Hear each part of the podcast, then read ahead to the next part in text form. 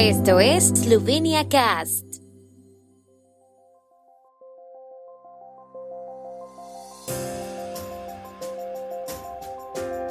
Noticias.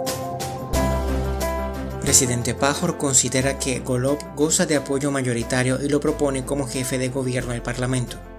La economía eslovena mejoró considerablemente sus resultados el año pasado. Ministra Jaklic otorga reconocimientos de la Oficina de Eslovenos por el Mundo a compatriotas excepcionales. En nuestras conversaciones pude constatar de forma inequívoca que Robert Golob cuenta con el apoyo necesario de los diputados del Parlamento esloveno para ser elegido como nuevo primer ministro, dijo ayer el presidente Borut Pajor, añadiendo que ya había firmado la carta dirigida a la presidente de la Asamblea Nacional. En mi carta le informo que propongo a Robert Golob a la Asamblea Nacional como primer ministro. Con esto se cumplen todas las condiciones formales para que la Asamblea Nacional decida sobre el nombramiento de Robert Golob como nuevo primer ministro en un plazo de 48 horas y como máximo de 7 días tras la presentación de mi propuesta, dijo el presidente Borut Pajor en la declaración tras las consultas con los líderes de todos los grupos parlamentarios. Felicitó a Golob y le deseó lo mejor en la formación, el nombramiento y la dirección del nuevo gobierno esloveno y le congratuló por su excelente cooperación. El primer ministro designado, Robert Golob, expresó su esperanza de que el mandato de su gobierno sea diferente de los cinco con los que Pajor ha trabajado durante su presidencia. Predijo un cambio en la cultura política, la eliminación del discurso de odio del discurso político y la búsqueda de una política que una a la población.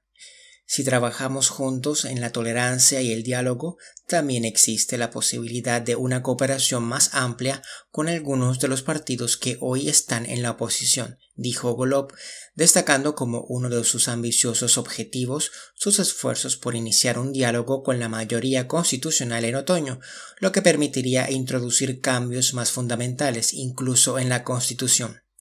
Para lograr la mayoría constitucional, la nueva coalición necesitaría el apoyo de los diputados de Nueva Eslovenia y así juntos alcanzarían los 61 votos en la Asamblea Nacional. Tras la consulta con el presidente de la República, la líder del grupo parlamentario del SDS, Elka Godets, reconoció que el Movimiento Libertad, los socialdemócratas y el Partido Izquierda tienen la mayoría en el Parlamento y anunció que el SDS no apoyaría a Golob como mandatario. En el Palacio Presidencial, la líder del grupo de diputados del SDS también comentó la anunciada intención de ampliar las carteras ministeriales en el futuro gobierno, que calificó de gran disparate, dado el número de partidos de la coalición. El partido SDS propone que el futuro gobierno se racionalice, ya que considera que la ampliación del gobierno no contribuirá a continuar la tendencia establecida por el actual gobierno. En su opinión, el gobierno saliente, con su trabajo y el número de ministerios que tiene, ha conseguido un crecimiento económico récord, la menor tasa de paro del país, la segunda mejor recuperación económica de la crisis de COVID según la OCDE, la quinta mejor seguridad nacional del mundo y además estamos reduciendo la deuda pública, a pesar de la crisis COVID y de la crisis de Ucrania.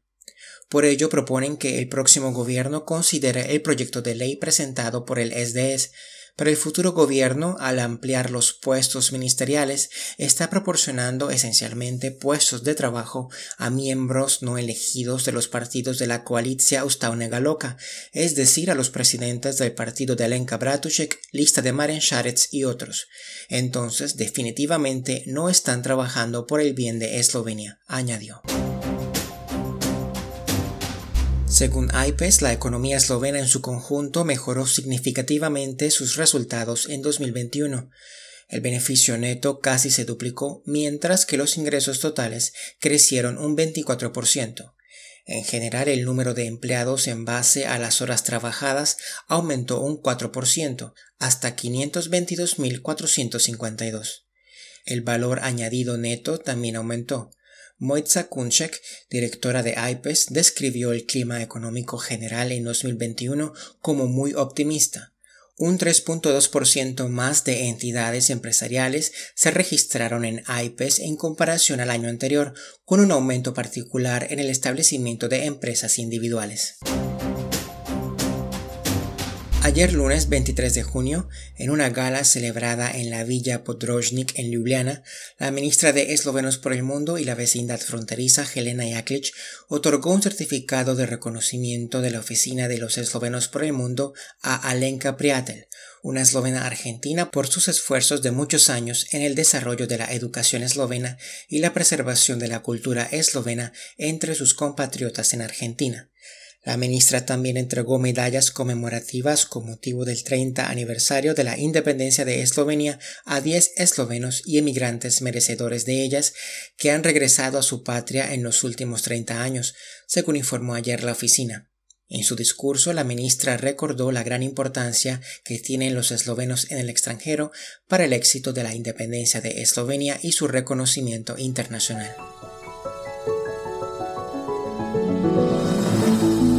El tiempo en Eslovenia. El tiempo con información de la ARSO Agencia de la República de Eslovenia del Medio Ambiente.